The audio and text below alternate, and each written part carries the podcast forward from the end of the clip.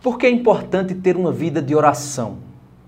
Sou o pastor Lázaro Leison e nós vamos pensar aqui, biblicamente, sobre vida cristã.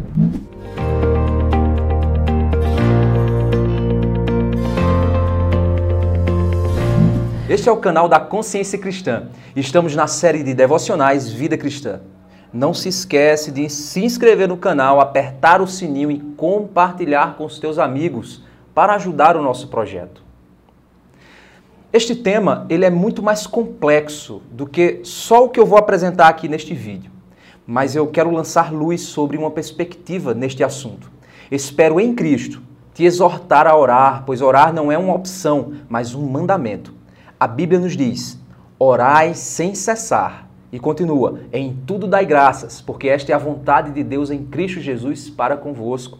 1 Tessalonicenses 5, 17 e 18.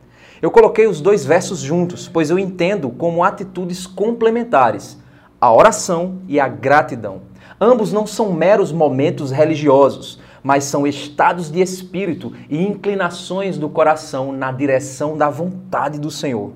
Em João 16, Jesus está se despedindo de seus discípulos e se preparando para a sua oração sacerdotal que ocorre lá em João 17. Na sequência, em João 18, ele é preso e é condenado à cruz. Desta forma, podemos entender toda a tensão presente nestes capítulos e as palavras de ensino e preparação do nosso Senhor em relação àquele momento. Em João 16, verso 1, Jesus diz assim: Falo estas coisas para que vocês não se escandalizem. Jesus aqui se refere à perseguição que eles sofrerão por serem cristãos num futuro muito próximo.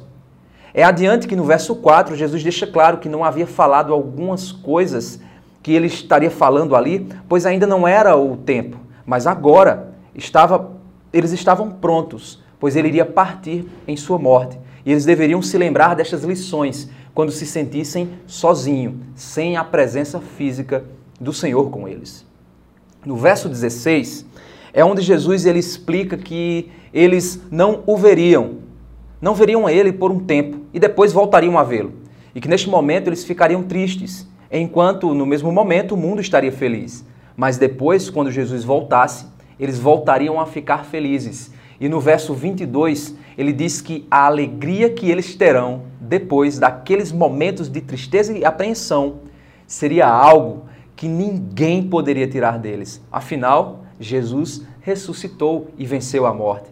Jesus compara aquele momento de tribulação ali naqueles capítulos e angústia às dores de parto de uma mulher grávida que sabe que tem que passar por aquilo para que o seu filho venha a nascer.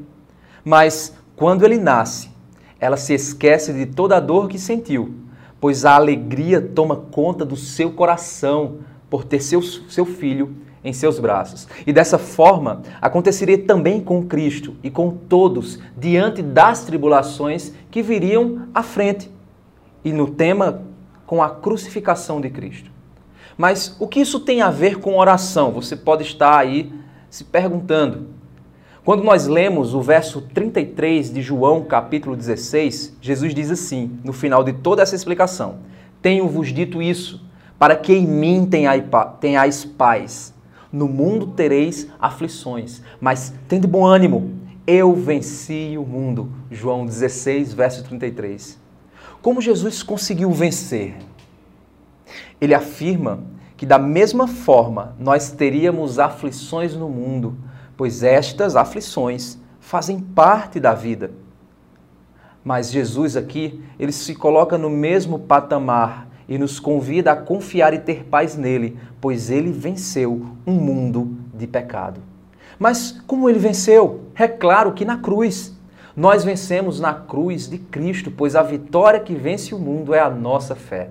Mas mesmo assim, as aflições elas viriam. Jesus diz isso no texto, pois elas fazem parte da missão aqui.